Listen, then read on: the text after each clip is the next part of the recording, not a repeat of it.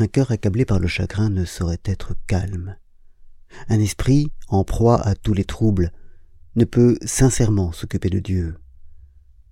Je vous en conjure, ne nous empêchez pas de remplir les saints devoirs auxquels vous nous avez consacrés. Lorsqu'un coup est inévitable et qu'il doit apporter avec lui une douleur immense, il faut souhaiter qu'il soit soudain, et ne pas anticiper par de vaines craintes les tortures que nulle prévoyance humaine ne pourrait détourner. Est-ce qu'un poète a bien senti dans cette prière adressée à Dieu que tes arrêts s'accomplissent soudain, que l'esprit de l'homme ne puisse percer les ténèbres de l'avenir? Laisse à nos alarmes l'espérance. Et cependant, vous perdus, quelle espérance me reste-t-il à moi? Quelle raison aurais-je de prolonger un pèlerinage où je n'ai de consolation que vous, de bonheur que de savoir que vous vivez, puisque tout autre plaisir de vous m'est interdit, et qu'il ne m'est même pas permis de jouir de votre présence, qui, parfois, du moins, pourrait me rendre moi-même. Si ce n'était un blasphème, n'aurais-je pas le droit de m'écrier Grand Dieu, que vous m'êtes cruel en toutes choses, ô clémence inclémente, ô fortune infortunée. Oui, la fortune a si bien épuisé contre moi tous les traits de ses efforts qu'il ne lui en reste plus pour frapper les autres. Elle a si bien vidé sur moi son carquois que nul n'a plus à redouter ses coups. Et si quelques flèches lui restaient encore, où trouverait-elle en moi la place d'une blessure nouvelle?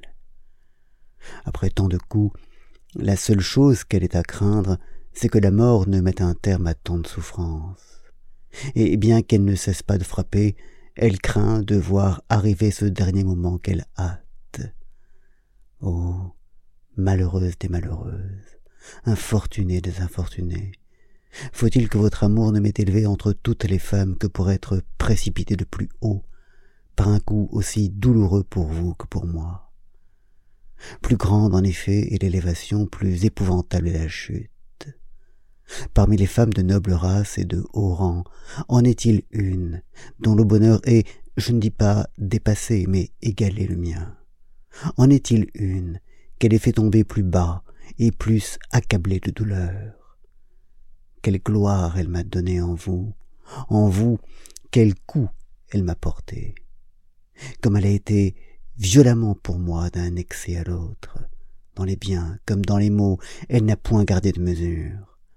C'est pour faire de moi la plus malheureuse des femmes qu'elle en avait d'abord fait la plus heureuse, afin qu'en pensant à tout ce que j'ai perdu, les tortures de la douleur fussent en rapport avec l'étendue de la perte, afin que l'amertume des regrets égalât la jouissance de la possession, afin qu'aux enivrements de la volupté suprême succédât l'accablement du suprême désespoir et pour que l'outrage soulevât une indignation plus grande, tous les fondements de l'équité ont été bouleversés contre nous. En effet, tandis que nous goûtions les délices d'un amour inquiet, ou, pour me servir d'un terme moins honnête mais plus expressif, tandis que nous nous livrions à la fornication, la sévérité du ciel nous a épargnés. C'est quand nous avons légitimé cet amour illégitime, quand nous avons couvert des voiles du mariage la honte de nos égarements, c'est alors que la colère du Seigneur a appesanti sa main sur nous, et notre lit purifié n'a pas trouvé grâce devant celui qui en avait si longtemps toléré la souillure. Pour des hommes surpris dans le plus coupable adultère, le supplice que vous avez subi aurait été une peine assez grande. Et ce que les autres mentent pour l'adultère, vous l'avez encouru, vous, par le mariage, où vous aviez cherché avec confiance une réparation de tous vos torts. Ce que les femmes adultères attirent à leurs complices, c'est votre légitime épouse qui vous l'a attiré.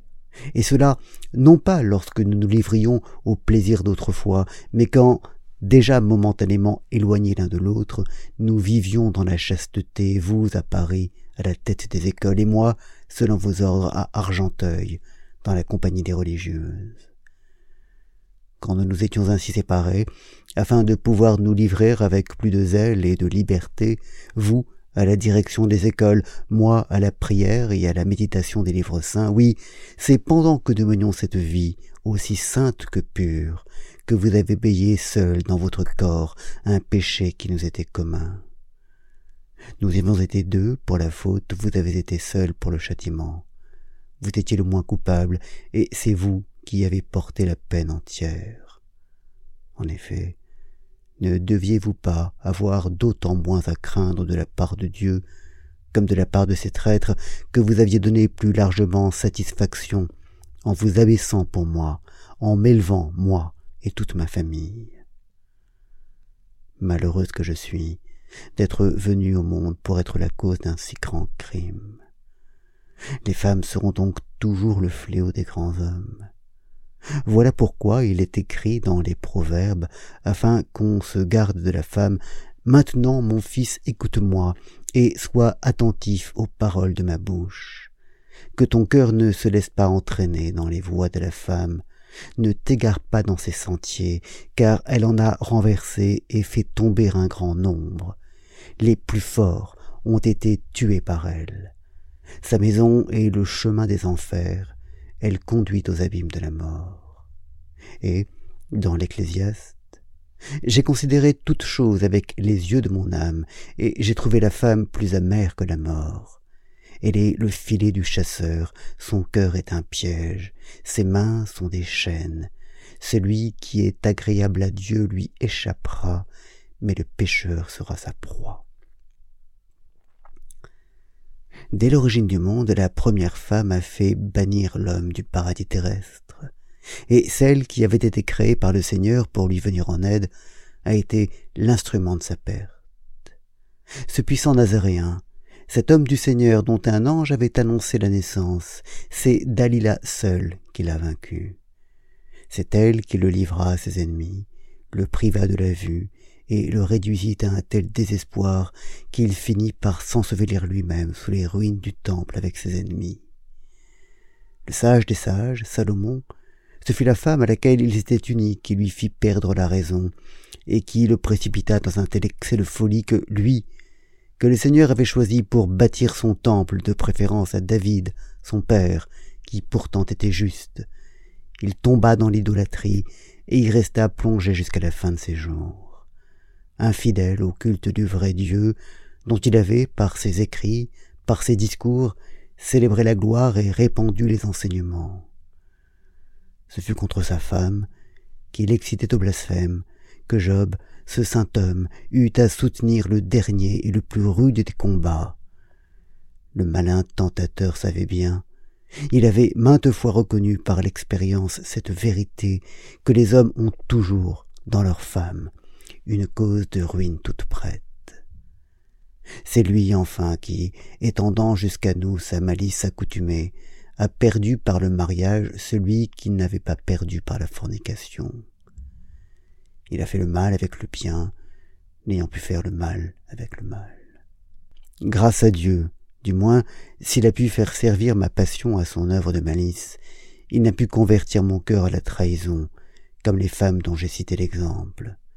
Et, cependant, bien que la pureté de mes intentions me justifie, bien que mon cœur n'ait point à répondre de l'accomplissement du crime, j'avais auparavant commis trop de péchés pour me croire tout à fait innocente.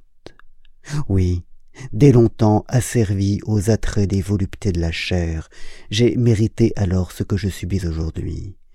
C'est le juste châtiment de mes fautes passées.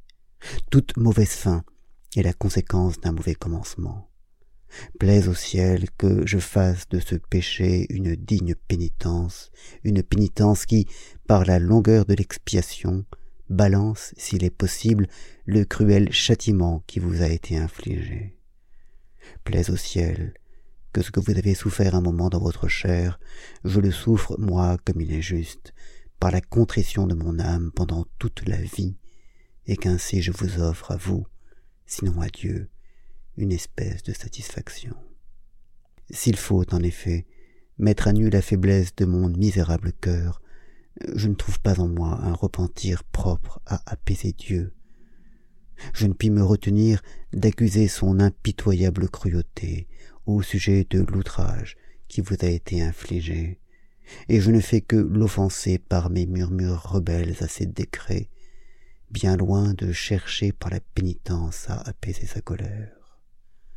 Peut-on dire même qu'on fait pénitence, quel que soit le traitement infligé au corps, alors que l'âme conserve l'idée du péché et brûle de ses passions d'autrefois? Il est aisé de confesser ses fautes et de s'en accuser. Il est aisé même de soumettre son corps à des macérations extérieures. Mais ce qui est difficile, c'est d'arracher son âme au désir des plus douces voluptés.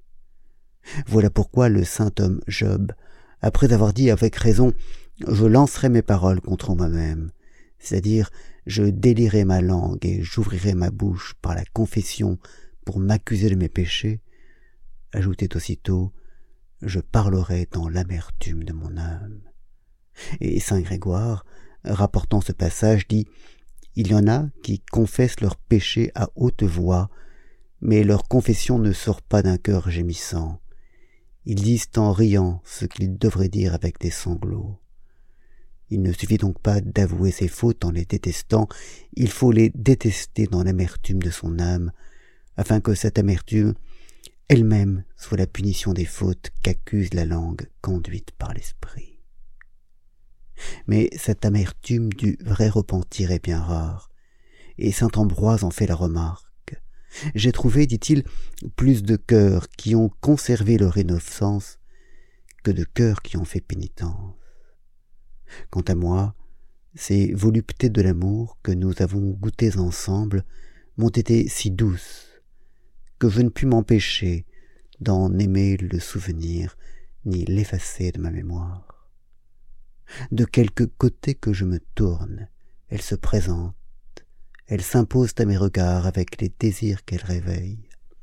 Leurs illusions n'épargnent même pas mon sommeil.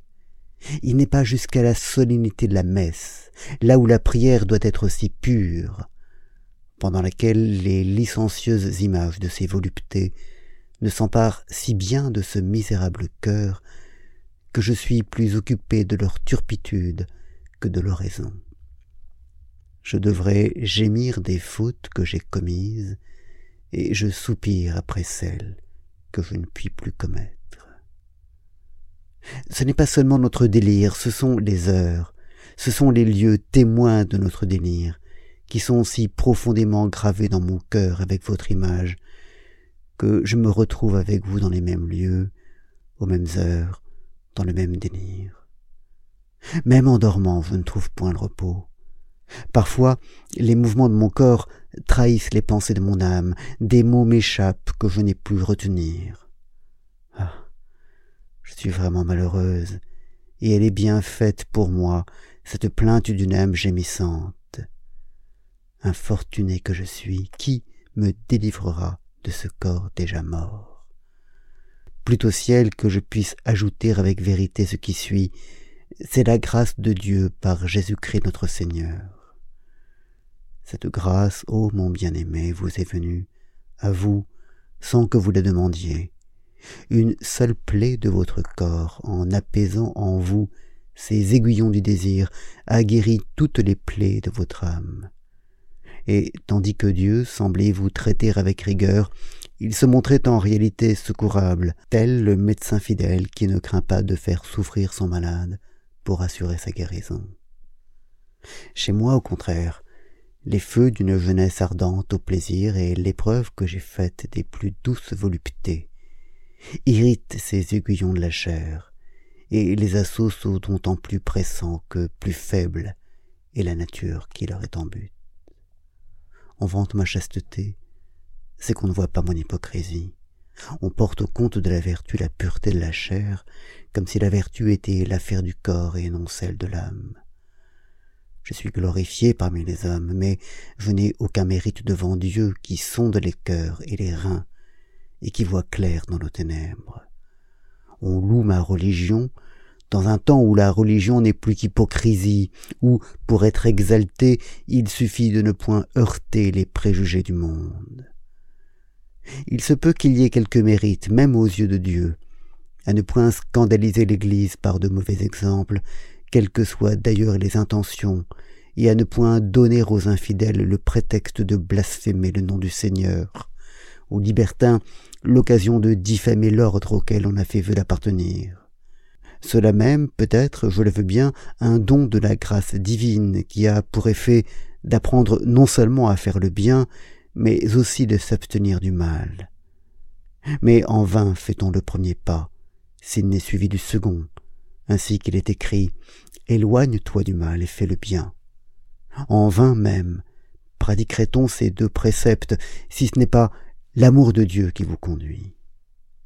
Or, dans tous les états de ma vie, Dieu le sait, jusqu'ici, c'est vous, plutôt que lui, que j'ai toujours redouté d'offenser. C'est à vous, bien plus qu'à lui-même, que j'ai le désir de plaire. C'est un mot de vous qui m'a fait prendre l'habit monastique et non la vocation divine. Voyez quelle vie infortunée, quelle vie misérable entre toutes que la mienne. Si tout cela est perdu pour moi, pour moi qui ne dois en recevoir ailleurs aucune récompense. Ma dissimulation, sans doute, vous a longtemps trompé comme tout le monde. Vous avez attribué à un sentiment de piété ce qui n'était qu'hypocrisie. Et voilà pourquoi vous vous recommandez à nos prières, pourquoi vous réclamez de moi ce que j'attends de vous?